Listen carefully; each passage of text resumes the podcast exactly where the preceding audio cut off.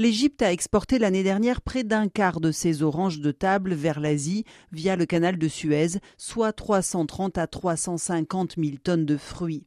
Mais aujourd'hui, le pays qui entre dans le gros de sa campagne d'exportation avec une récolte en hausse de 17% se retrouve dans l'impossibilité d'honorer ses clients asiatiques et cherche d'autres acheteurs.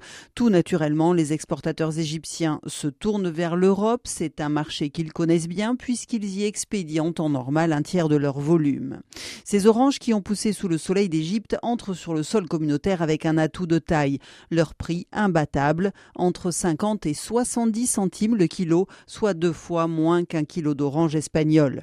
Un tarif rendu possible notamment par des droits de douane qui sont nuls. Sans la crise en mer Rouge, l'orange égyptienne aurait dans tous les cas gagné des parts de marché cette année. Cela fait deux ans que la production espagnole est défaillante et cette année la récolte s'annonce encore plus modeste que celle de l'année précédente. L'année dernière, la sécheresse en Espagne avait déjà permis à l'Égypte de quasiment doubler ses exportations vers l'Europe. Les tensions géopolitiques actuelles ne devraient donc que renforcer la tendance pour le grand malheur des producteurs espagnols.